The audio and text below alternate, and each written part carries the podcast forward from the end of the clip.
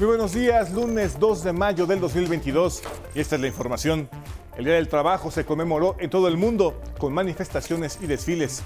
Después de dos años de estar en pausa por la pandemia de COVID-19, millones de trabajadores regresaron a las calles para manifestarse y exigir salarios justos, mejores condiciones laborales y pensiones dignas. En la Ciudad de México, este domingo desde muy temprano, diversas organizaciones y sindicatos marcharon y se concentraron en el Zócalo Capitalino. Entre sus demandas destacan mejoras salariales, defensa del contrato colectivo y seguridad social. También se escucharon consignas en defensa de la soberanía energética. Energía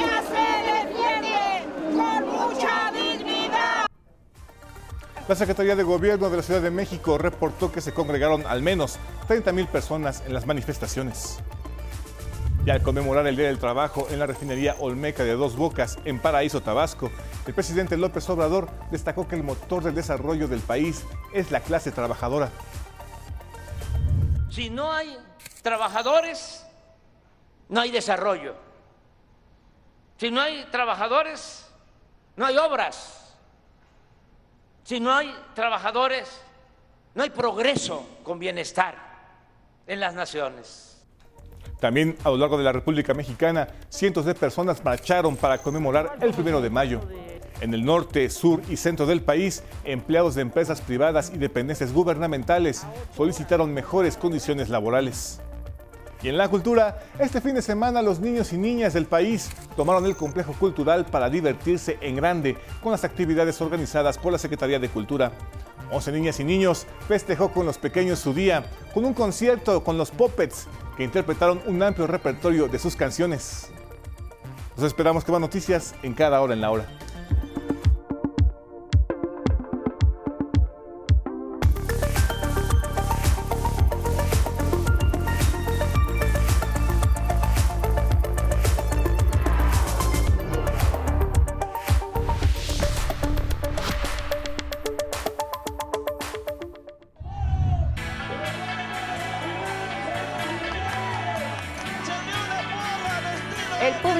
Entusiasta porque las carreras, los concursos de disfraces y el mejor rebus, ¿no?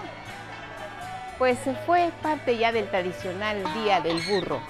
En Otumba, municipio que se ubica en el extremo oriente del Estado de México. 56 kilómetros de la ciudad separan a esta fiesta que regresa tras la pandemia y se rinde homenaje así y se festeja los burros. Estos animalitos de carga utilizados sobre todo en el campo que desde la antigüedad han acompañado a las personas de diversas formas y en tareas que están a la vista. Sin embargo, lamentablemente están en peligro de extinción. El festival fue una tradición durante mucho tiempo, hasta los dos años que estuvo interrumpido debido a la pandemia, pero este año finalmente regresa. La Feria del Burro surge en 1965 por iniciativa de un grupo de habitantes de Otumba que hoy, alegres, celebraron su regreso.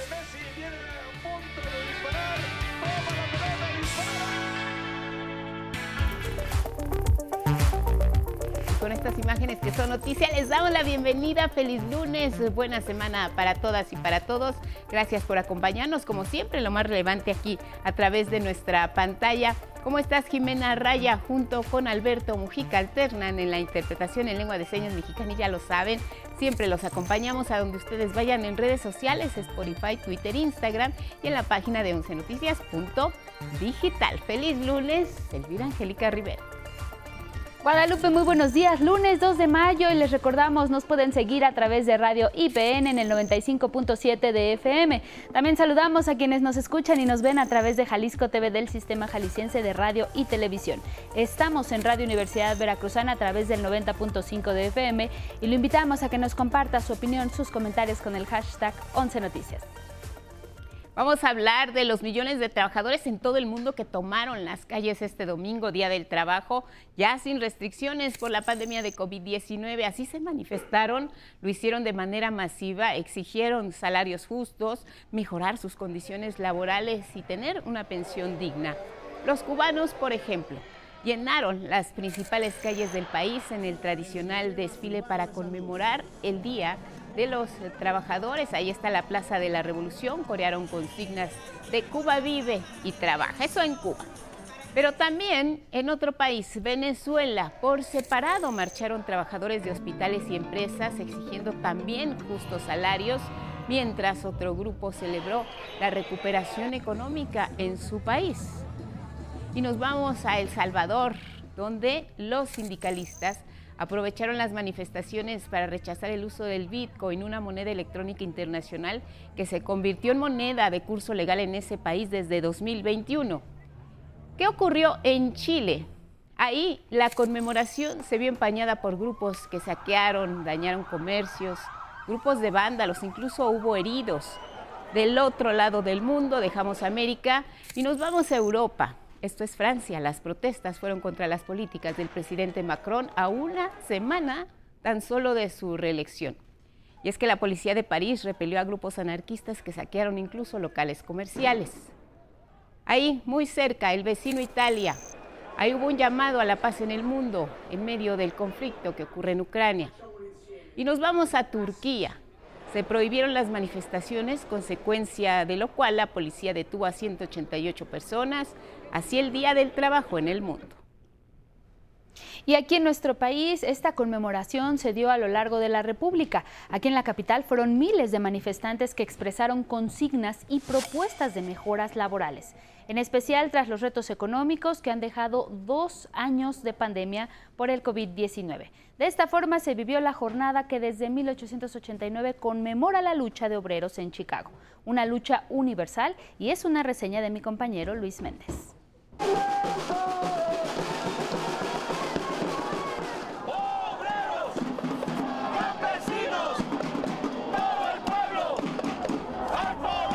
Música, mantas, carteles y consignas se hicieron presentes en las calles de la capital mexicana. Desde las 10 de la mañana se congregaron en el Monumento a la Revolución organizaciones, sindicatos, hombres y mujeres para conmemorar el Día Internacional del Trabajo, mejoras salariales, defensa del contrato colectivo, seguridad social, eliminación del outsourcing. Fueron algunas de las consignas y también se escucharon los que defienden la soberanía energética. La energía no se da, la energía se defiende con mucha dignidad. Tras dos años de pandemia, las y los trabajadores tomaron Avenida Juárez, luego Lázaro Cárdenas hasta poder llegar al Zócalo Capitalino. Sindicalizados de diferentes instituciones de salud explicaron su motivo para tomar las calles. Nos estamos movilizando porque, primer asunto, nos consideramos trabajadores y como trabajadores se nos ha violentado todos nuestros derechos humanos laborales. Es decir, nos niegan prestaciones básicas, exhortamos a las autoridades a que se sienten con nosotros a negociar el contrato colectivo. A la manifestación también se unieron héroes anónimos en la pandemia que siguen en la lucha por ser reconocidos como trabajadores. En el que le exigimos a las aplicaciones que nos reconozcan como trabajadores. Ese, digamos, es el primer eh, punto, porque estas empresas no nos reconocen como tal y por lo tanto nos niegan este, tanto de prestaciones laborales como prestaciones sociales. Son los integrantes de la Unión Nacional de Trabajadores por Aplicación que denunciaron la precariedad en la que laboran. Es importante tener los derechos de los trabajadores. Entonces, eh, que se abran más mesas de trabajo y a las autoridades que ya este, empiecen a regular en serio. La Secretaría de Gobierno de la Ciudad de México reportó que las movilizaciones en la capital congregaron a 30 mil personas. Sus posicionamientos se hicieron desde un templete en el que como homenaje se colocó una imagen de la luchadora por los derechos humanos, Rosario Ibarra de Piedra. En los discursos los sindicalistas solicitaron mayor diálogo con el gobierno federal y expusieron otras demandas. Por un salario justo y remunerador, empleos dignos, régimen de seguridad social solidario, respeto al derecho de huelga y a la contratación colectiva. Al final se registró saldo blanco, pero la exigencia de las mejoras laborales para todos y todas las trabajadoras volvió a estar presente en las calles. Por eso,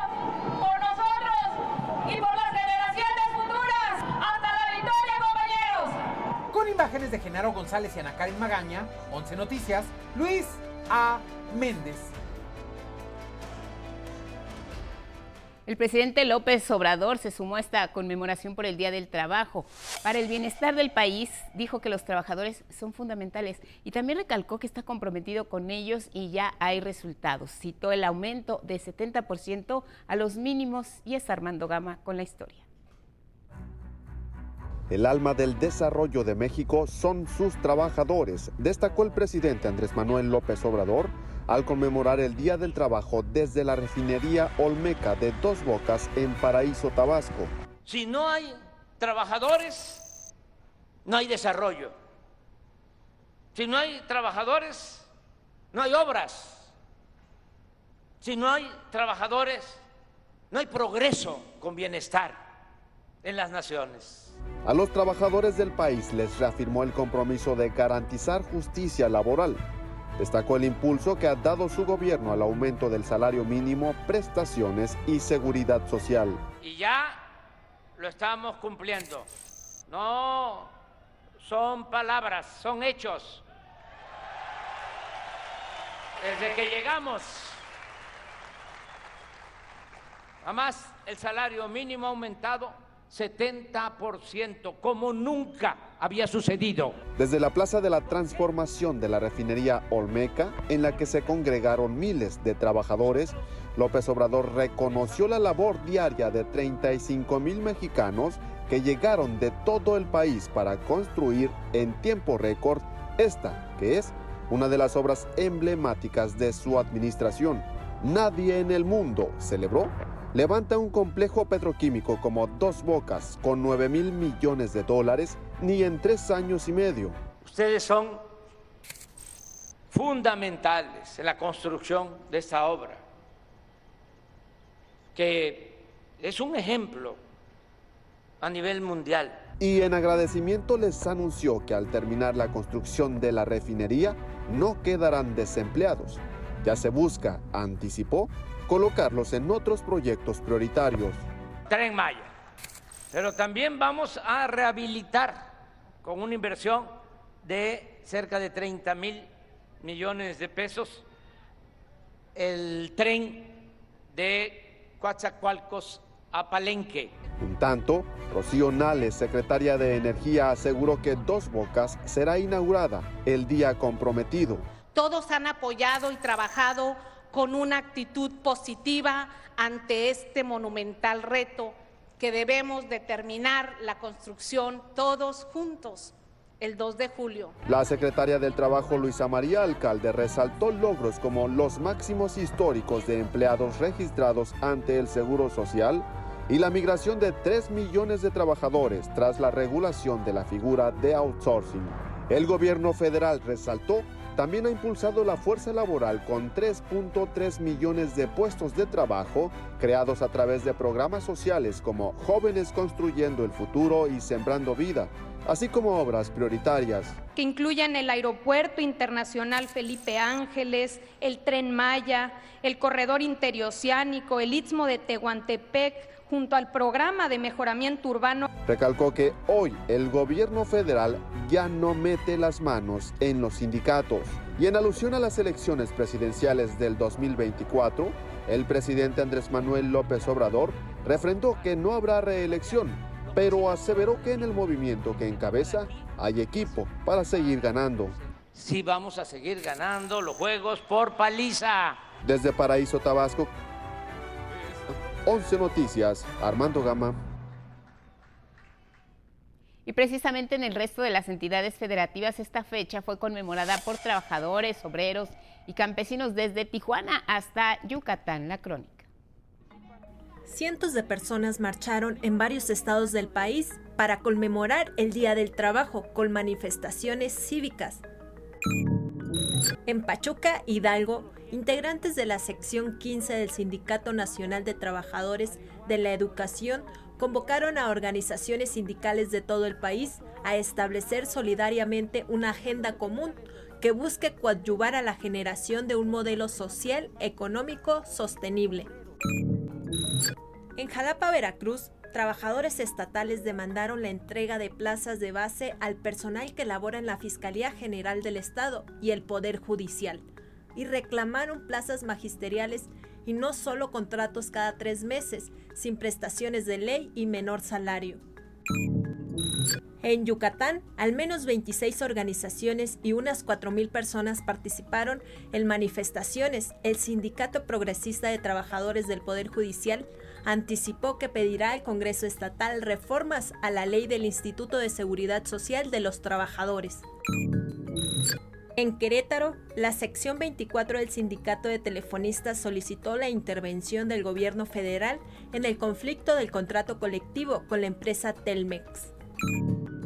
En Tijuana, Baja California, el sindicato de la Confederación Revolucionaria de Obreros y Campesinos realizó una carrera atlética, destacando que el deporte marcó el reinicio de la celebración tras la pandemia. En Puebla, agremiados del Sindicato Independiente de la Industria Automotriz de la Volkswagen, de Audi, entre otros, se manifestaron pidiendo mejores condiciones laborales, reducción de horas en la jornada laboral, aumento salarial, mejora en los servicios médicos, así como advertencia de huelga por parte del Sindicato de Telefonistas, con información de 11 Noticias. En asuntos educativos continúa la difusión de clases de secundaria, bachillerato y telebachillerato comunitario de Aprende en Casa. A partir de hoy, lunes 2 de mayo, cambiará el horario de transmisión de los programas de secundaria y bachillerato a través de Ingenio TV. Aquí le compartimos los horarios. Primero de secundaria se transmitirá de 8 a 10 de la mañana. El horario para segundo grado será de 10 de la mañana a 12 del día. El tercero para tercero de secundaria del mediodía a las 2 de la tarde. En tanto que jóvenes en TV Bachillerato se transmitirá de las 2 a las 6 de la tarde, mientras que Telebachillerato Comunitario se transmitirá de 6 de la tarde a 8 de la noche. Ingenio TV se puede sintonizar por el canal 14.2 de televisión abierta, también a través de su página web y en los diversos sistemas de televisión de paga. Y mire, elementos de la Secretaría de Marina Armada de México y de la Fiscalía General de la República detuvieron en Mazatlán, Sinaloa, a Francisco Javier R., presunto narcotraficante e integrante del grupo delictivo Cártel Jalisco Nueva Generación y a quien se le atribuyen múltiples delitos. Así lo confirmó la Fiscalía General del Estado de Morelos. El indiciado es señalado como probable responsable por delitos de homicidio calificado, extorsión, además de controlar diversos laboratorios para la elaboración de droga sintética que presuntamente distribuía en Morelos. Fue puesto a disposición de la Fiscalía General de la República.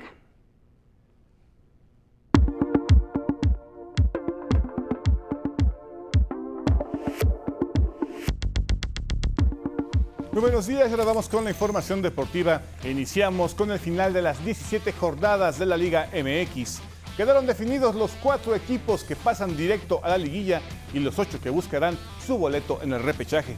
Pachuca logró el primer lugar, seguido de Tigres, Atlas y una América que sorprendió en las últimas jornadas. Estos son los cuatro que lograron pase directo. En tanto, Puebla, Guadalajara, Monterrey, Cruz Azul, Atlético San Luis, Necaxa y Pumas que con un doblete de Dineno venció al líder Pachuca, lograron meterse dentro de la zona de repechaje.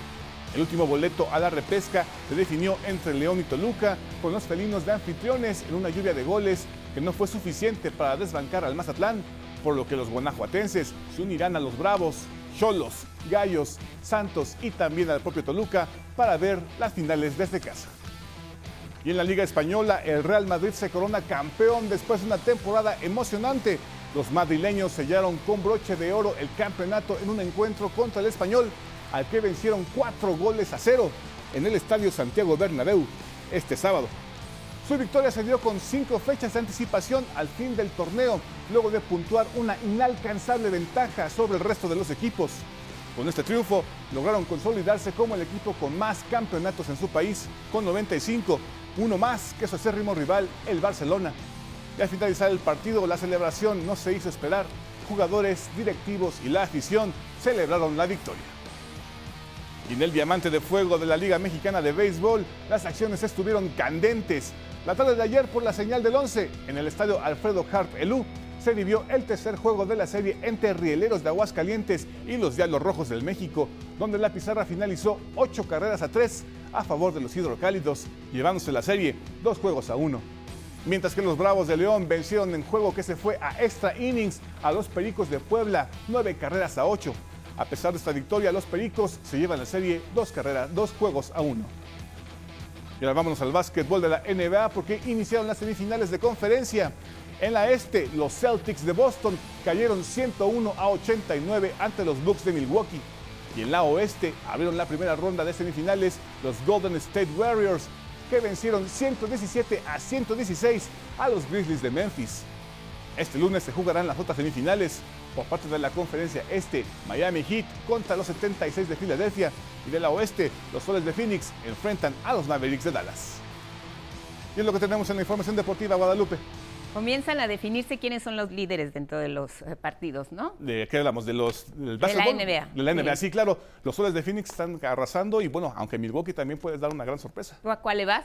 Yo creo que los Soles van a ser los campeones. Los soles, sí, definitivamente. Sí, Phoenix está muy bien. Yo, yo creo que van a ser los campeones. Bueno, pues ya veremos a la hora de la verdad, como dicen en la cancha. Gracias, Gracias. Gabriel. Te vemos el día de mañana. Nos vamos a ir a la pausa, pero regresamos para conocer cómo celebraron el Día del Niño los pequeños, sobre todo aquellos que estuvieron en el Centro Cultural Los Pinos con los personajes queridísimos de 11 niñas y niños, Alan, Staff, Lucy, qué fue lo que más les gustó, pero también entraremos al tema de la gira del presidente Andrés Manuel López Obrador por Centroamérica, qué países va a visitar y cuál es el contexto en el que se encuentran estas naciones, es el tema con Lorenzo Lazo. Sonia Dio un concierto, Miguel de la Cruz nos va a contar acerca de ello. Tenemos más información, acompáñenos después de la pausa.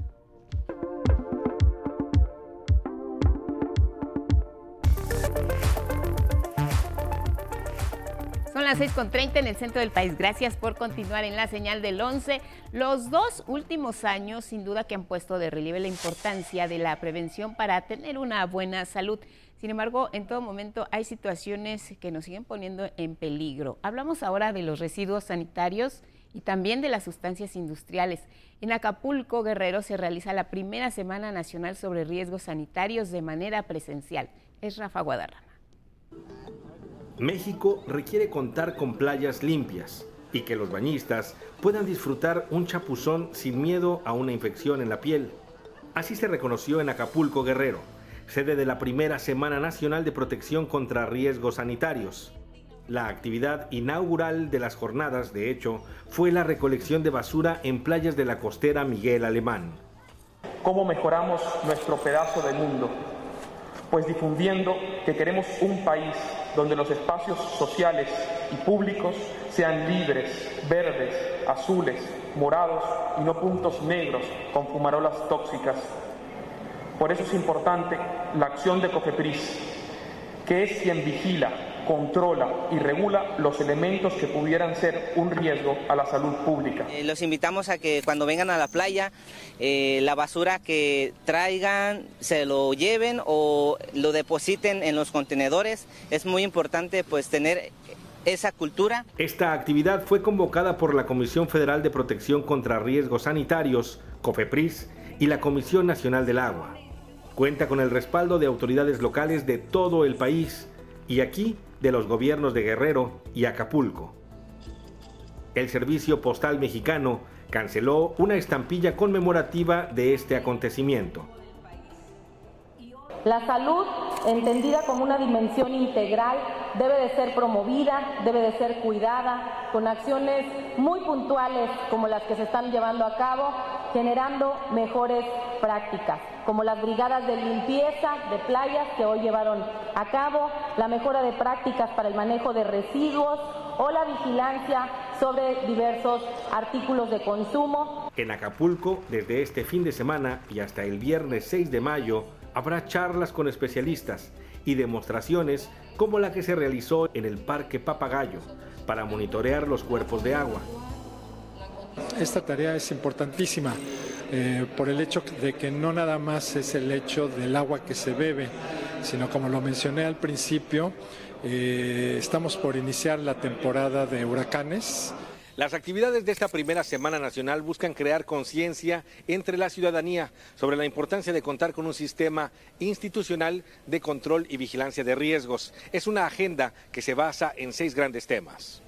Esto es agua limpia, saneamiento, farmacovigilancia, espacio libre de humo, manejo higiénico de alimentos y uso adecuado de medicamentos. Para más detalles, se le invita a visitar el sitio web de la COFEPRIS. Con imágenes de Christopher Arismendi y Jair Maya, 11 Noticias, Rafael Guadarrama. Y cambiamos de tema porque las risas, la alegría y los gritos se escucharon muy fuerte y lejos este día del niño cuando pequeñitas y pequeñitos comenzaron el revuelo e hicieron suyo el complejo cultural Los Pinos.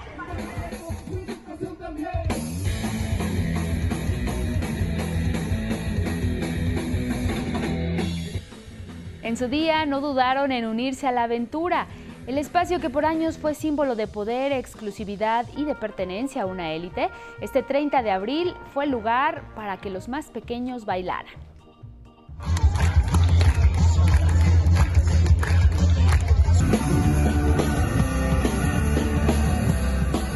Disfrutaron de conciertos, participaron en actividades recreativas, culturales que se organizaron para que niñas y niños aprendan y pongan en práctica sus derechos culturales. Hasta este recinto llegaron más de 24 mil asistentes a este festival Revuelo. Lo organizó la Secretaría de Cultura. La diversidad de nuestro país, por supuesto, se hizo presente.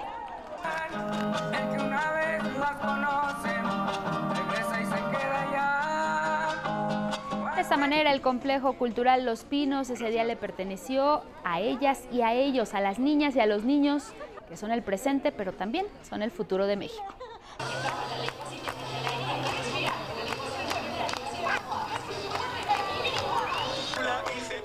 Precisamente en conmemoración al 30 de abril, el presidente Andrés Manuel López Obrador felicitó a niñas y niños de México en su día mediante un video y estuvo acompañado de su esposa, la doctora Beatriz Gutiérrez Müller.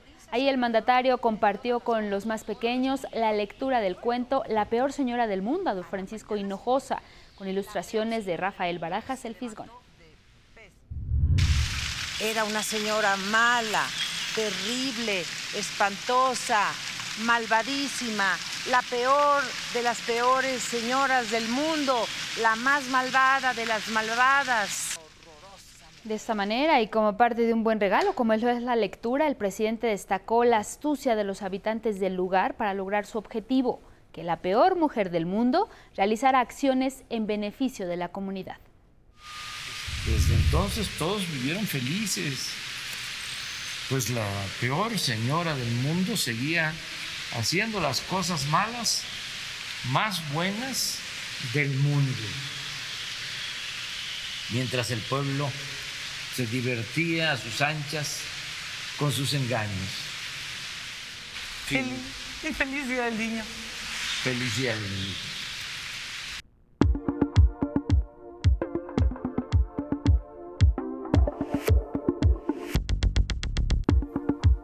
Información de ciencia, una evaluación reciente de la Unión Internacional para la Conservación de la Naturaleza advierte que el 21% de los reptiles, esto es, la quinta parte de ellos, se encuentran en riesgo de extinción. El estudio se basó en las poblaciones de 10.196 especies de diversos países. Los autores se pronunciaron así porque los gobiernos asuman la gravedad del tema e impulsen mayores esfuerzos de rescate y también de preservación. Si ese 20% en riesgo llegara a extinguirse, perderíamos alrededor de 15 millones de años de evolución de estas fascinantes criaturas que conocemos hoy en día. Hace poco este organismo científico también advirtió que están en riesgo de extinción 41% de los anfibios, 25% de los mamíferos y 14% de las aves del mundo. En nuestro país existen 376 especies de anfibios y 864 especies de reptiles. Más de la mitad son exclusivas de nuestro país. Investigadores advirtieron que bajo las aguas del Mediterráneo frente a Túnez se encuentra uno de los pulmones marinos más importantes. Ahora, este está en riesgo. Como si fueran praderas submarinas, evitan que se erosionen las playas y proporcionan también oxígeno, además de ser hábitats para la fauna marina. Se trata de grandes extensiones de fondo marino cubierto de Poseidonia. Poseidonia mediterránea es una planta acuática exclusiva de esta zona. La bióloga marina Yacine Ramsey explica la importancia de este ecosistema y también por qué es importante tomar acciones para protegerlo. Como sabrán, los bosques almacenan carbono en la tierra y eso se llama carbono verde. Bajo el agua se conoce como carbono azul. Por lo tanto, estos ecosistemas y especialmente la Poseidona capturan grandes cantidades de carbono durante miles de años. Y además, si lo comparamos con los ecosistemas terrestres, es mucho más interesante en términos de almacenamiento y secuestro de carbono. Con el paso del tiempo y también la presencia humana se ha puesto en riesgo no solamente al sector turístico y pesquero de esta región, también al balance ecológico. La información de ciencia.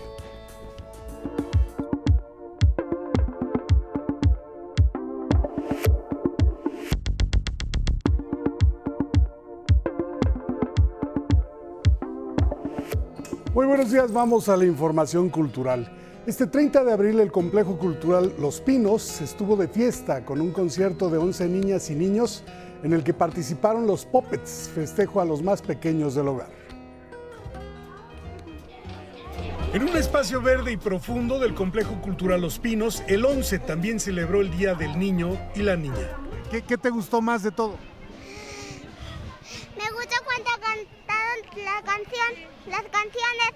11 niños y sus puppets se escaparon de la pantalla para hacer contacto visual y auditivo con la concurrencia de numerosas familias. ¿Por qué? ¿Por qué se ponen así? ¿Qué? ¡Ay, ay! ¡No, no, no! Lo dijeron tres veces, ¿verdad? ¡Ay, no! ¡Aquí vamos otra vez! Alan, Staff, Lucy y Don Gile presentaron un amplio repertorio de sus canciones a fin de agregar un tono festivo a este 30 de abril. El final. ¿El final? Porque ya se acabó, porque fue buena la canción. Porque me gusta la canción. La canción de Alan, Quiero moverme.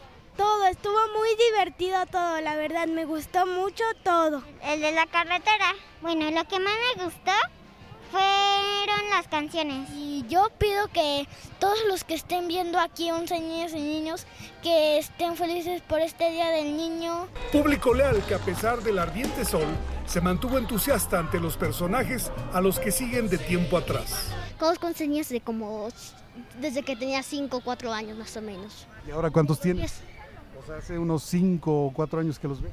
Sí, sí, más o menos. ¿Ya habías visto 11 niños en vivo? Mm, sí, sí, en la feria. Ah, en la feria del libro. Sí, los veo desde unos años antes del COVID.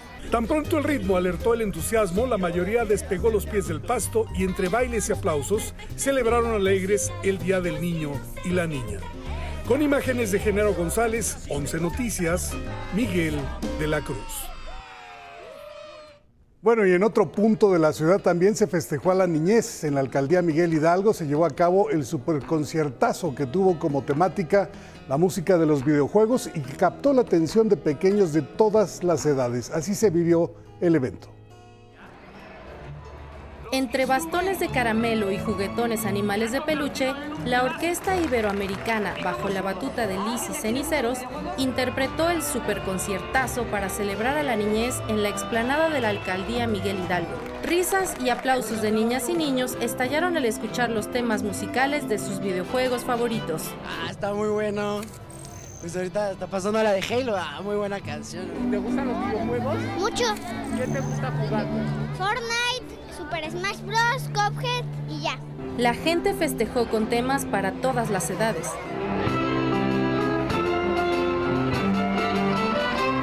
Y aún sin conocer las canciones, la temática atrapó su atención. Pues está bien y me gusta mucho. Yo cuando llegué a la parte primera vi a las princesas y todo eso. Y a mí me gusta mucho porque pues son las princesas.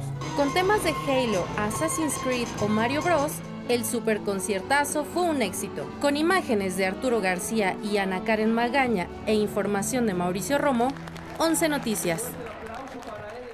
Bueno, y Tururú, los jóvenes viajan en metro, es una interesante propuesta impulsada por el Instituto de la Juventud, en el que participan infantes y jóvenes de distintas colonias para mostrar el nuevo talento y se difundan las actividades artísticas y culturales.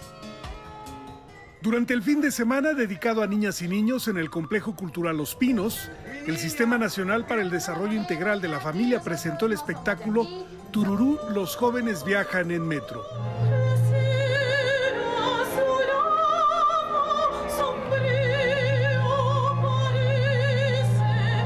El objetivo, mostrar específicamente el trabajo de pequeños grandes creadores y creadoras.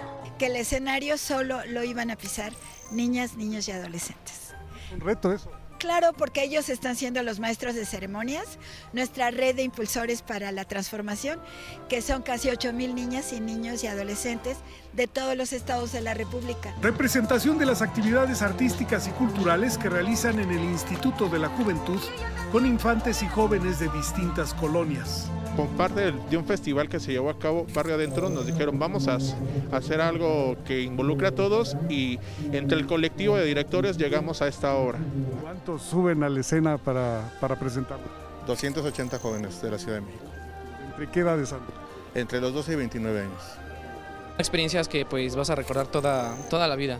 Y pues en algún futuro vamos a recordar que un día del niño pues estuvimos en Los Pinos presentando esta, este montaje. Injuve nos ayuda mucho a salir de las adicciones, es un apoyo que nos dan. Yo nunca había creído que iba a poder este, rapear o iba a poder componer una canción hasta que empecé a hacerlo y me di cuenta de que pues si no soy muy bueno, pero se me da. Somos pura metra en el verso y en la vida también. Que lo que esto es por mi gente, que me vio crecer. Estuve tras la reja y ahora estoy cantando un CD, no puede ser. Baile, malabarismo, clown, teatro y música que incluye una banda sinfónica. Nosotros tenemos 56 jóvenes que vienen de todas partes de la Ciudad de México y algunos de ellos que vienen desde el interior de la República, pero que han hecho de la Ciudad de México su hogar. Tururú, los jóvenes viajan en metro, confirma que el arte y la cultura suelen conducir por buenos caminos. Con imágenes de Arturo García, Miguel de la Cruz, 11 Noticias. Y a propósito del Día Internacional de la Danza, la primera bailarina Sole Amelio presentó un concierto de gala en la sala Miguel Covarrubias de la UNAM. Aquí los detalles con Mauricio Romo. A sus 81 años, la primera bailarina Sonia Amelio se mantiene con vigor en el escenario. Sincronizada con las melodías clásicas del repertorio, hace sonar con destreza el par de crótalos que la han llevado a ser reconocida como la mejor crotalista del mundo. Con la fuerza de su zapateado, movimientos gráciles y reverberante sonido de sus crótalos, Sonia Amelio en cada pieza aparece renovada y en el Día Internacional de la Danza deleita con la interpretación de un nocturno de Chopin. Voy a atreverme a hacer un número que le dediqué a mi esposo y que él no pudo conocerlo porque se me fue. Pero está ahí y quisiera que lo oyera. Y ante el espectáculo, la fascinación del público. Impresionante, la verdad. A pesar de la edad que tiene la maestra, impresionante. Muy hermoso. Ah, fabuloso. Está increíble y baila increíble y toca los crótalos increíbles. Sonia Camelo, pues mis respetos, es toda, pues toda una artista y estoy muy contenta. Esa es mi tercera ocasión que la veo y es una gran fiesta, el Día Nacional de la Danza, Día Nacional del Niño, la presencia del Canal 11 aquí en Cultura, pues es, es fascinante. Sucedió en la sala Miguel Covarrubias. Sonia Amelio celebró el 27 aniversario de su Cruzada Mundial del Arte por la Paz. Con imágenes de Ana Karen Magaña y Arturo García, 11 Noticias, Mauricio Romo. Bueno, y por si fuera poco, este fin de semana se celebró el Día Internacional del Jazz. Solistas de la Orquesta Nacional de Jazz se presentaron en el Auditorio Blas Galindo del Centro Nacional de las Artes, agrupación que sigue interpretando creaciones musicales propias.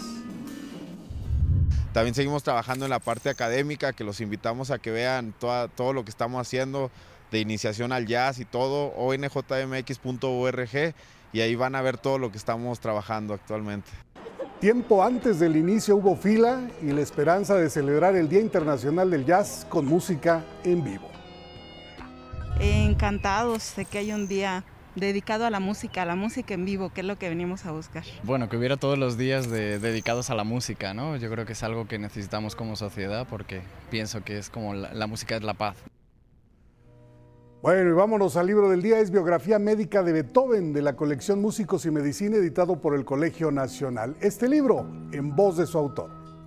La mayor parte de las biografías hablan del problema principal que es la sordera, pero son pocas las que mencionan. Beethoven a los 25 años empezó a presentar un trastorno intestinal que lo afectó durante toda la vida, que siempre buscó una compañía femenina y nunca lo logró. No era un hombre alcohólico, estaba habituado a tomar vino y lo tomaba en cantidades pues considerables. Al cabo de muchos años esto pudo este, contribuir a que muriera por una cirrosis hepática. Una de las muestras más importantes en la historia del arte de lo que es la voluntad y de lo que es posible para una persona sobreponerse a sus propias limitaciones. En el libro que publicó el Colegio Nacional, todos estos libros vienen por pareja, los, según el orden cronológico de nacimiento.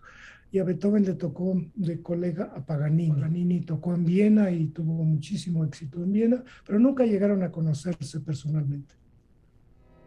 doctor Adolfo Martínez Palomo.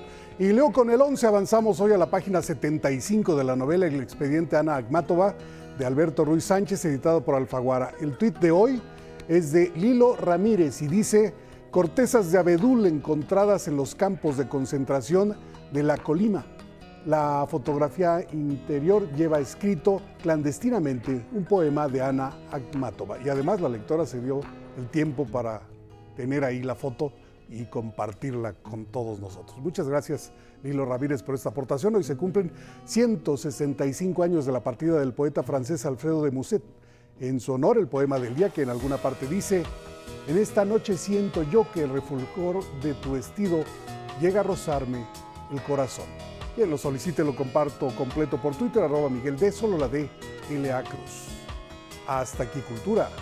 Buenos días.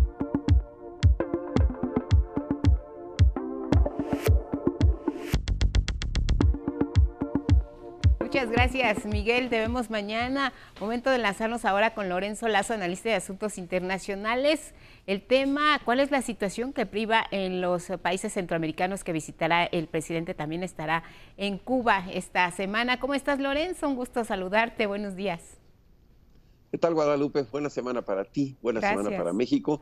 Y sí, en un uh, desusado acto, el presidente de México, Andrés Manuel López Obrador, pues iniciará una gira esta semana fuera del país en Centroamérica. Visitará Guatemala, Belice, Honduras y El Salvador. Y también en el Caribe tendrá al, en el fin de esta gira una visita a Cuba. En muchos casos estas visitas pueden ser un acto de reciprocidad en virtud de que varios de estos mandatarios en Guatemala, por ejemplo, el propio eh, Alejandro Gamatei, cuando inició su mandato, visitó al presidente de México. Lo mismo hizo Nayib Bukele de El Salvador y, por supuesto, Miguel Díaz Canel de Cuba. Esta gira tiene por objeto acercar a la relación de México con Centroamérica que ha tenido pues una serie de altibajos en cada uno de estos países y que por lo pronto ha sido un elemento de confrontación no con los gobiernos, sino con quienes ah, detrás de la ley y amparados en una serie de intereses eh, no siempre muy transparentes, están induciendo a mucha de la población a iniciar caravanas muy grandes de migrantes. Quizá el tema de migración es uno de los más importantes en esta gira, no solamente para estos países expulsores y México como un país de tránsito y receptor en algunos casos de última instancia. Este es uno de los temas que definitivamente será fundamental en esta visita. El presidente López Obrador iniciará la visita en Guatemala con Alejandro Yamatei, un país con el cual compartimos 960 kilómetros de frontera y lo cual hace pues muy delicada la relación muy abrasiva en su momento y por supuesto requerirá de un eh, trabajo diplomático preventivo que ya está preparada la visita y sobre todo los acuerdos que se deben de tener en términos de cooperación, en términos sobre todo del interés del presidente de México de impulsar el programa Sembrando Vida como un elemento que pueda ser eh, un eh, programa de arraigo a la población que reciba estos apoyos económicos en su lugar de origen y que de esta manera pueda mantener su nivel de vida y por lo tanto em, evitar, si fuera posible, la propensión o el interés de conquistar ese no siempre muy real, a veces más pesadilla que sueño americano. Y por lo tanto, en Guatemala empieza la visita, después irá al ah, caso de eh, Salvador a ver a Nayib Bukele. Nayib Bukele desde el 27 de marzo tiene un estado de excepción en eh, todo el país en virtud de que días antes, el día 26, se presentó el día más violento que ha tenido ese país eh, convulsionado por los grupos ilegales, los grupos pandilleros de los maras, entre otros. Y estos grupos están pues ahora sometidos a un nivel de presión autoritaria de parte de Nayib Bukele, que ha sido motivo de crítica por parte de las organizaciones defensoras de derechos humanos, organizaciones que defienden a delincuentes, pero yo nunca he visto una organización de derechos humanos pues aguerridamente defendiendo a víctimas.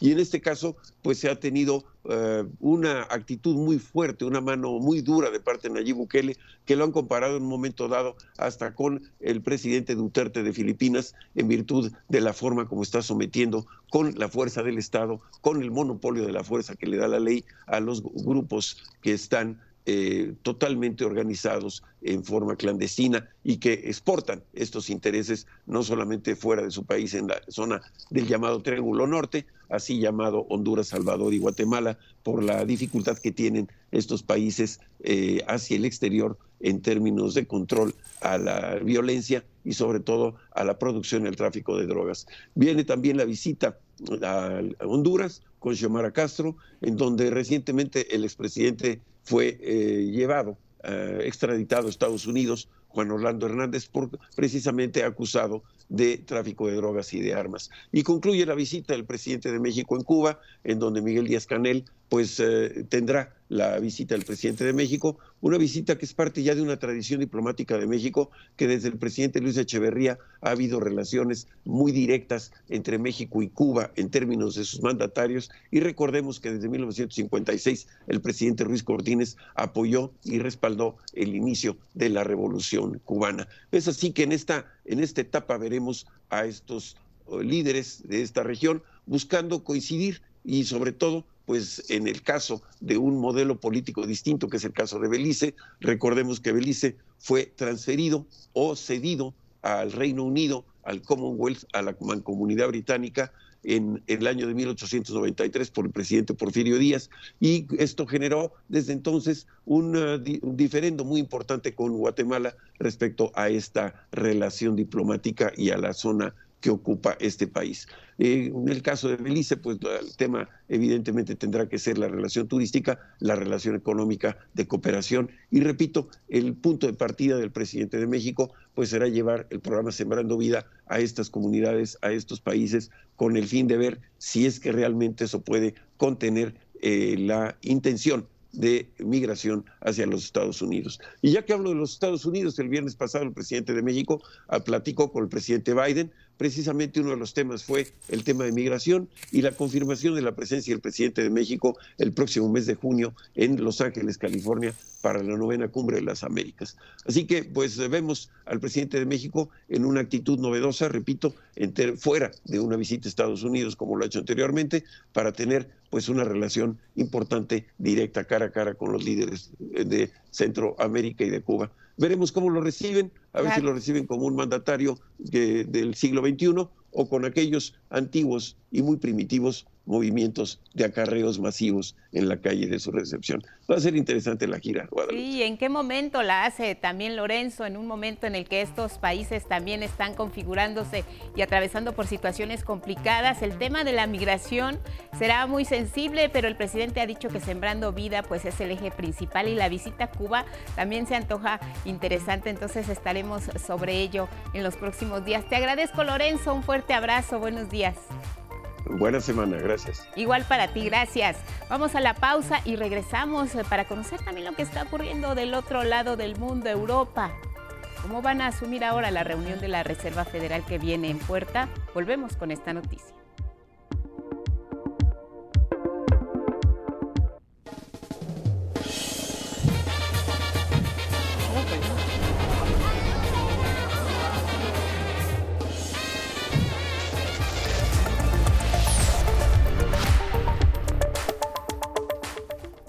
Más información en cada hora en la hora. Más de 24 mil asistentes tuvo el Festival Revuelo organizado por la Secretaría de Cultura en el Complejo Cultural Los Pinos. Con un gran número de actividades, los más pequeños bailaron y gritaron en los conciertos que se organizaron por este Día de la Niñez este fin de semana. Así, el espacio que por años fue símbolo de poder, exclusividad y de pertenencia a una élite, una vez más en esta administración fue utilizado para el disfrute de la población. Ahora le tocó a los más pequeños de la familia. A través de un video, el presidente Andrés Manuel López Obrador felicitó a niñas y niños de México por este Día de la Niñez, acompañado de su esposa, la doctora Beatriz Gutiérrez Müller. Compartieron la lectura del libro infantil La peor señora del mundo de Francisco Hinojosa, con ilustraciones de Rafael Barajas, el Fisgón. Cambia el horario de difusión de clases de secundaria, bachillerato y telebachillerato comunitario de Aprende en Casa a partir de hoy, lunes 2 de mayo, a través de Ingenio TV. Aquí le tendremos los detalles de estos cambios. En el mundo, manifestaciones en Brasil apuntalan a Lula da Silva y a Jair Bolsonaro para las elecciones presidenciales del 2 de octubre. Los seguidores del expresidente Lula protestaron en varias ciudades contra el gobierno exigiendo el fin de la corrupción. Bolsonaro saludó a sus simpatizantes frente al Congreso allá en Brasilia. Y en la cultura, el Canal 11 también festejó a niñas y niños. Los puppets escaparon de la pantalla para hacer contacto visual y auditivo con la concurrencia. Alan, Staff, Lucy y Nora y otros más presentaron un amplio repertorio de sus canciones para deleite de las familias mexicanas. El final. ¿El final? porque ya se acabó, porque fue buena la canción. Porque me gusta la canción. La canción de Alan, Quiero moverme. Todo, estuvo muy divertido todo, la verdad, me gustó mucho todo.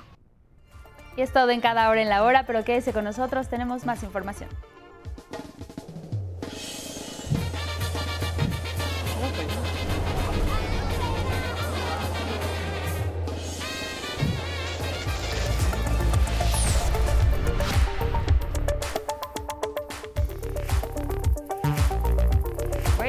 En el Pacífico, porque allá amanece en las 6 con 3. Momento de enlazarnos con Gabriela Padilla, periodista de la Doche Vele.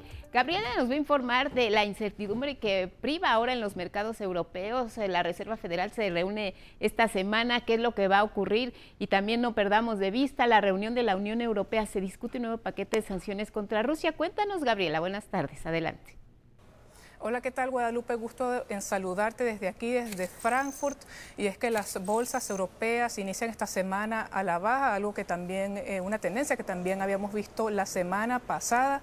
Y es que hoy, el día, el día de hoy, el principal indicador alemán, el DAX, presentó pérdidas eh, por encima del 1%.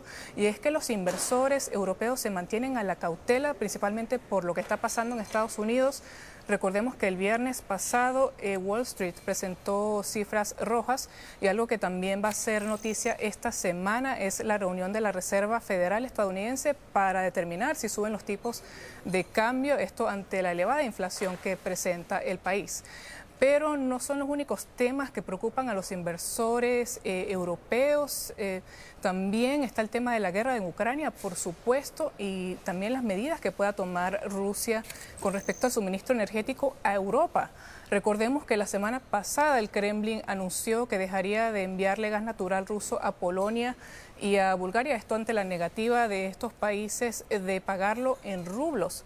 Esta es una medida que entra en vigor precisamente el día de hoy, Guadalupe, 2 de mayo, y razón por la cual también se ha convocado hoy, 2 de mayo, a una reunión extraordinaria con todos los eh, ministros de energía de la Unión Europea. Eh, los cuales están debatiendo el día de hoy eh, un nuevo paquete de medidas contra Rusia. estamos hablando del sexto paquete de sanciones contra Rusia y tal vez la medida más fuerte de ese paquete sea la prohibición de importar crudo eh, ruso, eh, eh, algo que por supuesto no se puede lograr de un día para otro, algo que tiene que ser paulatino y por eso se ha puesto para finales de año o principios de 2023 la fecha para lograrlo. Otra de las sanciones que se están barajando y que posiblemente se aprueben en poco tiempo es la de excluir a más bancos rusos del sistema bancario SWIFT. Eh, como te decía, estamos hablando de una situación bastante volátil aquí en Europa para los inversores. Em, esta incertidumbre con respecto al suministro energético ha causado eh, un alza en los precios de la gasolina en los últimos días y también ha hecho que caiga el valor eh, de la moneda única del euro con respecto al dólar. Estamos viendo que el cambio está de un euro a 1,05 dólares el valor más bajo del euro de los últimos cinco años, Guadalupe, y por supuesto una razón para preocuparse por las consecuencias económicas que pueda tener a corto y mediano plazo. en la economía allá en Europa. Estaremos pendientes. Gracias, Gabriela, por el reporte. Más gracias, Guadalupe. Un saludo desde Frankfurt y hasta pronto. Hasta pronto, gracias. Tenemos más. Elvira Angélica Rivera.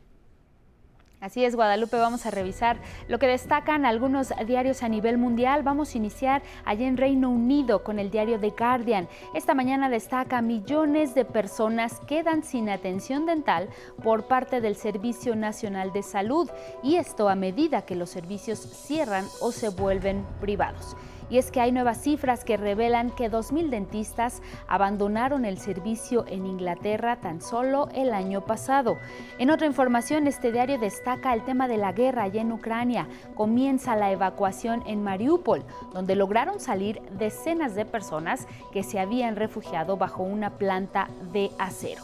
La foto principal de este diario se puede observar a una persona vestido de hombre verde. Esto es por el Festival del Día de Mayo, allá en Beltán, en Glastonbury. Nos vamos a Estados Unidos con The Wall Street Journal, que menciona que Nancy Pelosi, presidenta de la Cámara de Representantes de Estados Unidos, se compromete a ayudar a Ucrania hasta la victoria. Y es que hay que recordar que Pelosi y un grupo de legisladores estadounidenses visitaron al presidente Volodymyr Zelensky allá en Kiev Mientras tanto, el avance militar de Rusia se estancaba en el este de ese país, en el este de Ucrania. En otra información, China enfrenta una fuerte desaceleración económica y que los analistas ven señales preocupantes de un crecimiento más lento y con repercusiones globales. La imagen principal de The Wall Street Journal se puede observar, desafortunadamente, un niño de 10 años despidiendo a su padre, un soldado ucraniano que falleció en la guerra. Terminamos en Sudamérica con la portada del periódico argentino El Clarín, que menciona el cristinismo juega a fondo para que Alberto Fernández, presidente de Argentina, eche a Martín Guzmán, ministro de Economía y Finanzas Públicas. Y es que con una inflación proyectada del 60%, el ministro está debilitado, así señala este diario. En otra información, por un decreto polémico, las empresas aéreas low cost van a la justicia para poder competir con aerolíneas argentinas. La foto de primera plana del Clarín trae la visita a Ucrania de la líder de la Cámara de Representantes de Estados Unidos, Nancy Pelosi, y su encuentro precisamente con el presidente Volodymyr Zelensky. Y miren, más información del mundo, el último reducto de la devastada Mariupol, en donde se resguardan un puñado de efectivos ucranianos junto con algunos centenares de civiles, por fin comienzan a ser evacuados luego de semanas de intensos bombardeos rusos. Mi compañera Norma Vargas nos presenta la crónica de este éxodo hacia la libertad y hacia la vida. Uno a uno salieron de entre los escombros. Con dificultades para caminar, los civiles que permanecieron atrincherados dos meses en la planta metalúrgica de Azovstal en Mariupol por fin vieron la luz. Los niños siempre querían comer, ya sabes, los adultos pueden esperar. Este domingo, un primer grupo de más de 100 personas abandonó la planta, último reducto de las fuerzas ucranianas ante el asedio de las tropas rusas. Hoy, por primera vez en todos los días de la guerra, este corredor vital ha comenzado a funcionar. Por primera vez hubo dos días de alto el fuego en esta zona. Logramos sacar a más de 100 civiles, mujeres, niños en primer lugar. Tras varios intentos fallidos, por fin pudo organizarse el corredor humanitario que permitió su salida, coordinada por Naciones Unidas y el Comité Internacional de la Cruz Roja en una operación sumamente compleja. Los civiles fueron trasladados hacia Zaporilla. No puedo creerlo. Dos meses de oscuridad. Cuando estábamos en el autobús de evacuación le dije a mi esposo, vaya, ¿no tendremos que ir al baño con una linterna? Y no vamos a usar una bolsa o una papelera como baño. No vimos la luz del sol. Teníamos miedo. Las autoridades prevén que más civiles puedan salir de la planta en las próximas horas. Este domingo el Papa Francisco pidió permitir más corredores humanitarios seguros para la evacuación de todos los civiles. En tanto, siguieron los bombardeos rusos en Kharkov y Donetsk, donde se reportan ocho civiles muertos. 11 Noticias, Norma Vargas Aldívar. El general en jefe de las Fuerzas Armadas ucranianas, Valerich Saluzhnich, informó por medio de un comunicado distribuido en Telegram la destrucción de un par de lanchas patrulleras rusas de la clase Raptor. Se trata de embarcaciones de vigilancia cercana y transporte de hasta 20 efectivos. De acuerdo con el informe, el ataque con drones en las cercanías de la isla de las serpientes en el Mar Negro esta pequeña isla se convirtió en símbolo de la resistencia ucraniana luego de que los guardias fronterizos que la resguardaban rechazaron rendirse ante el navío ruso Moskva, que finalmente atacó la guarnición ucraniana. Sin embargo, hay que recordar que semanas más tarde el Moskva, buque insignia ruso, fue alcanzado por dos misiles ucranianos que lo hundieron.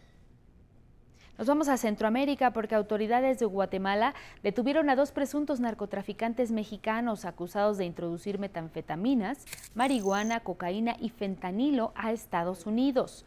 Ellos son Melesio Rodríguez y Mario Castro, vinculados a una organización delictiva que opera en la ciudad de Sioux Falls, en Dakota del Sur. Debido a esto, el gobierno de Estados Unidos pidió su extradición. Brasil vivió este domingo dos marchas en sus calles con miras a las elecciones presidenciales del próximo 2 de octubre. Una de ellas organizada en apoyo al presidente Jair Bolsonaro y la otra para respaldar al exmandatario Luis Ignacio Lula da Silva. Bolsonaro saludó a sus simpatizantes que estaban reunidos frente al Congreso de Brasilia. En tanto, los seguidores de Lula protestaron en varias ciudades contra el gobierno, exigiendo el fin de la corrupción.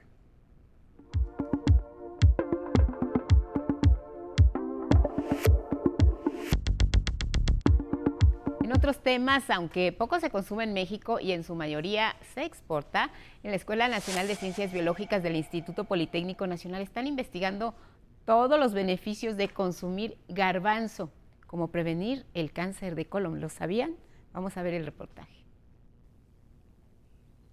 Muy buenos días, esto es Agenda Politécnica. Hoy vamos a hablar de una investigación que ayuda a comprender los beneficios de consumir garbanzo y cómo esta leguminosa, por ejemplo, podría prevenir el cáncer de colon. Vamos a ver de qué se trata. El garbanzo es un ingrediente pequeño en dimensiones, pero grande en aportaciones a la salud. Así que en la Escuela Nacional de Ciencias Biológicas no dudan en estudiarlo para conocer sus beneficios queremos promover su consumo, ya que México es uno de los grandes productores a nivel mundial y ese garbanzo que nosotros que se produce en nuestro país pues no se consume eh, en su mayoría, en su mayoría se exporta. Que México es el quinto este, productor a nivel mundial y sin embargo no lo comemos. En el área de ingeniería bioquímica del IPN, las investigadoras describen las propiedades proteicas del garbanzo para prevenir los estragos de enfermedades crónicas, por ejemplo, del cáncer de colon. Que nosotros estudiamos eh, lo que es el cáncer de colon esporádico, que se puede dar por diversos factores, ya sea por el estrés, la mala alimentación, en fin, un estilo de vida que no es adecuado. Bueno, ese es uno de los cánceres con mayor este, predisposición, ¿no? El 80% de los cánceres de colon viene siendo de este tipo esporádico. Con modelos en ratones, demostraron que una dieta rica en garbanzo puede ayudar a proteger el sistema digestivo en tres etapas del cáncer, inicial, intermedia y avanzada. Dentro de sus proteínas tiene péptidos, que son pequeñas fracciones de esas proteínas que se liberan a través de la digestión y que tienen efecto antioxidante, por ejemplo, que te ayuda a prevenir la oxidación. Y sí ejercía eh, protección en cada uno de los momentos. En la iniciación, por ejemplo, teníamos esas lesiones preneoplásicas o este, criptas aberrantes. Eh, las teníamos dentro de lo que es esa mucosa y veíamos que pues había menos lesiones, menos este, eh, de esas este, lesiones preneoplásicas con lo que era el 20% de garbanzo añadido a la dieta del ratón. Ya en la progresión pues veíamos que los, los, ratones los cuales habían sido sometidos o que se les dio la dieta tenían menos tumores. Las especialistas explican que sus resultados no significan que el garbanzo sustituya los tratamientos médicos. Lo importante aquí que se documenta con detalle las bondades de un alimento que podría ser mucho más aprovechado en la dieta de los mexicanos. Eh, el garbanzo tiene un efecto protector que nos va a proteger contra ese, este, bueno, ese desarrollo de la carcinogénesis, ¿no? pero no quiere decir que sea curativo, o sea, no estamos proponiendo que sea terapéutico por el momento. Por eso estamos estudiando también cada uno de esos compuestos que tiene el garbanzo para ver eh, cuál es el efecto que tienen a nivel pues individual, ¿no? Ya ve que puede serse en caldo, se puede incluir en alguna otra eh, preparación como una ensalada, se puede incluir también eh, lo que mencionábamos este, como una pasta de garbanzo, eh, humus que le llaman también. Con imágenes de David Ramírez, es todo en Agenda Politécnica. Hasta la próxima. Gracias, Rafa. Vamos ahora a la gira del presidente por el sureste del país. Habló sobre proyectos de desarrollo que se tienen en esa región. Uno de ellos, como sabemos, el tren Maya, el cual reiteró no afectará ríos subterráneos ni cenotes. Es Armando Gama. El tren Maya, que se construye en varios estados del sureste del país, no afecta cenotes ni ríos subterráneos, aclaró el presidente Andrés Manuel López Obrador a los ambientalistas que han criticado el trazo de la obra.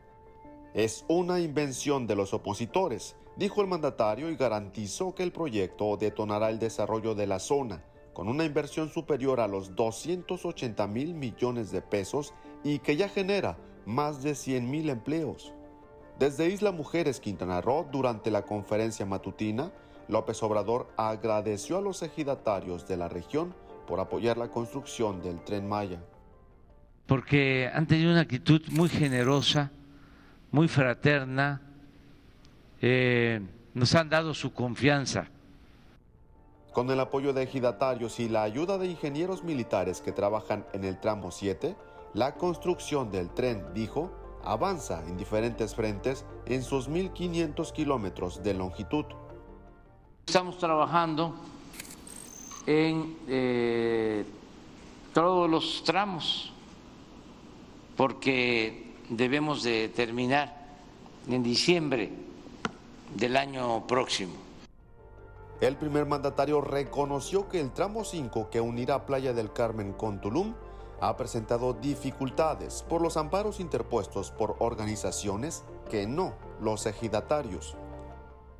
Son de organizaciones, algunas financiadas por empresarios, otras incluso financiadas por el gobierno de Estados Unidos acusó a inmobiliarias de acaparar y encarecer los terrenos por donde pasará el tren para obtener ganancias. Ya di la instrucción de que donde hay esos abusos, pues se haga valer la expropiación por utilidad pública y que se pague la indemnización al precio comercial, pero no más el Ejecutivo anunció los avances que tiene la construcción del Aeropuerto Internacional de Tulum. Detalló que ingenieros militares que construyeron el AIFA ya trabajan en el proyecto de la nueva terminal aérea. Ahí ya se tiene el terreno. Eh, los eh, giratarios de Carrillo Puerto ayudaron mucho Anticipó también que la empresa Calica, ubicada en Playa del Carmen, ya aceptó la propuesta del gobierno para no explotar más los recursos petros de la zona y convertir sus instalaciones en un sitio turístico. Con imágenes de Raúl Mejía, 11 Noticias, Armando Gama.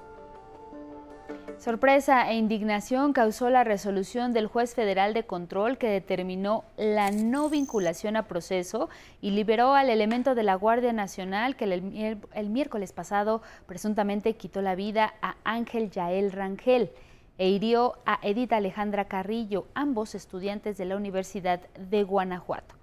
El rector Luis Felipe Guerrero Agripino manifestó su sorpresa de que la imputación de la Fiscalía General de la República haya sido por el delito de tentativa de homicidio, cuando fue privado de la vida uno de sus estudiantes y otra estudiante fue gravemente lesionada. Los padres del joven asesinado, a través de una carta pública, expresaron su indignación y exigieron una investigación profunda, exhaustiva y rigurosa. La Comisión Ejecutiva de Atención a Víctimas asumirá la representación de las víctimas en el marco de sus atribuciones y se impugnará toda resolución que vaya en detrimento de sus derechos humanos. Y para los pensionados del Seguro Social tomen previsiones. El IMSS anunció que será a partir de hoy cuando la población pensionada recibe el pago de esta mensualidad y señaló que a partir de este lunes más de 4 millones de pensionadas y pensionados podrán retirar ya sus recursos. Además, dispuso el IMSS de un número gratuito, ténganlo a la mano, 800 623-2323 para brindar informes a la población pensionada que tenga dudas o quiera hacer alguna aclaración acerca del pago de su pensión. Desde hoy ya la pueden cobrar. Nos vamos con asuntos de salud porque este fin de semana concluyó una etapa más de la campaña nacional de vacunación anti-COVID. En el Centro Cultural Jaime Torres Bodet del Instituto Politécnico Nacional, una gran cantidad de personas acudieron a recibir el refuerzo del antígeno. Tan solo en la capital del país se han aplicado más de 21 millones de vacunas y ahora en los próximos días se anunciará el inicio de la inmunización para niños de 12 a 17 años. La campaña de vacunación anti-COVID en otras etapas, como cuarto refuerzo para adultos mayores y su primera aplicación en adolescentes, continuará en unidades médicas. Vamos a otros temas porque nos encanta mostrar todos los cambios que se han generado en los municipios donde el, programa Mi México Late está en marcha. Es una de las tareas de la serie del 11 Pinta tu barrio y para que los habitantes conozcan cómo se está transformando, por ejemplo, Villas Nicolás Romero en el Estado de México, hubo una proyección especial ahí donde estuvo mi compañera Judith Hernández y nos platica.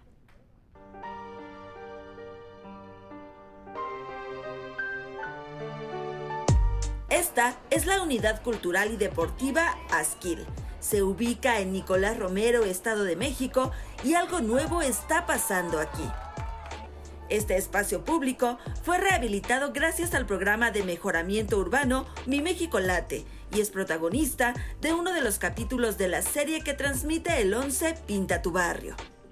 Este es uno de los espacios que eh, aparecen en el capítulo de Nicolás Romero de Pinta tu Barrio, junto con el Centro Rosario Castellanos, que está en la Colonia El Tráfico, el Polvorín, que está aquí mismo en la Colonia Libertad, y pues San Ildefonso, ¿no? que es otra colonia. Y justamente aquí, como parte de los festejos por el Día del Niño, se realizó una proyección comunitaria del capítulo de Pinta tu Barrio, producida por el 11 a petición de la SEDATU, sobre estos espacios públicos intervenidos en Nicolás Romero que muestra cómo todas ustedes trabajaron este mural y muestra además varios espacios de Nicolás Romero. No solamente muestra el polvorín, muestra varios lugares emblemáticos de Nicolás Romero que hoy están siendo conocidos por otros estados de México y por otros países del mundo. Los asistentes identificaron de inmediato los lugares mostrados en el episodio y sobre todo los cambios que han tenido. Sí me gustó mucho porque cómo cambiaron sus lugares. Porque antes era el, campo y tierroso, era tierroso y todo y ahorita pues sí está muy, muy, muy cambiado y muy bonito. Antes pues como que en el campo como que no había tanta vigilancia, se juntaban pues personas que nos podrían hacer daño y pues ahorita como que ya no.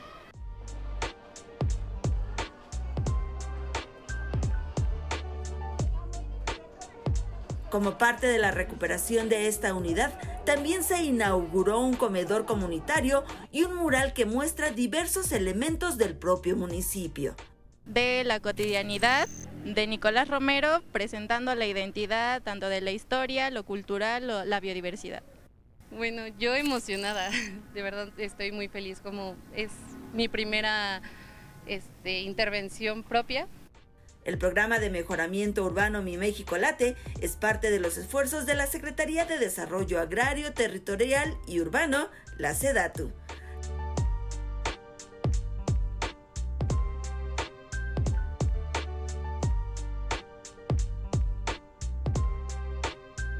Con imágenes de Yujin Pasol y Alan Chincoya, 11 Noticias, Judith Hernández. Regresamos al estudio con más noticias esta mañana aquí en el 11 para contarles que en las primeras horas del día de hoy un tráiler se quedó atorado, esto sobre viaducto a la altura de Revolución. Siempre ocurre lo mismo, intentan pasar el puente y están demasiado grandes. Oficiales de la Secretaría de Seguridad Ciudadana de la capital continúan con el retiro de este vehículo. La mejor opción para circular en este momento, pues definitivamente eje, eje 4 porque está complicado, es viaducto. Te compartimos ahora el reporte del clima para las próximas horas. Continuarán las altas temperaturas en casi todo el país. En el centro se espera un ambiente húmedo y caluroso acompañado de cielos nublados y algunas precipitaciones vespertinas que refrescarán la noche y también la madrugada de mañana. En la región noroeste habrá cielo nublado acompañados de fuertes vientos. A pesar de ello, la temperatura va a alcanzar los 35 grados Celsius y sin posibilidad de precipitaciones.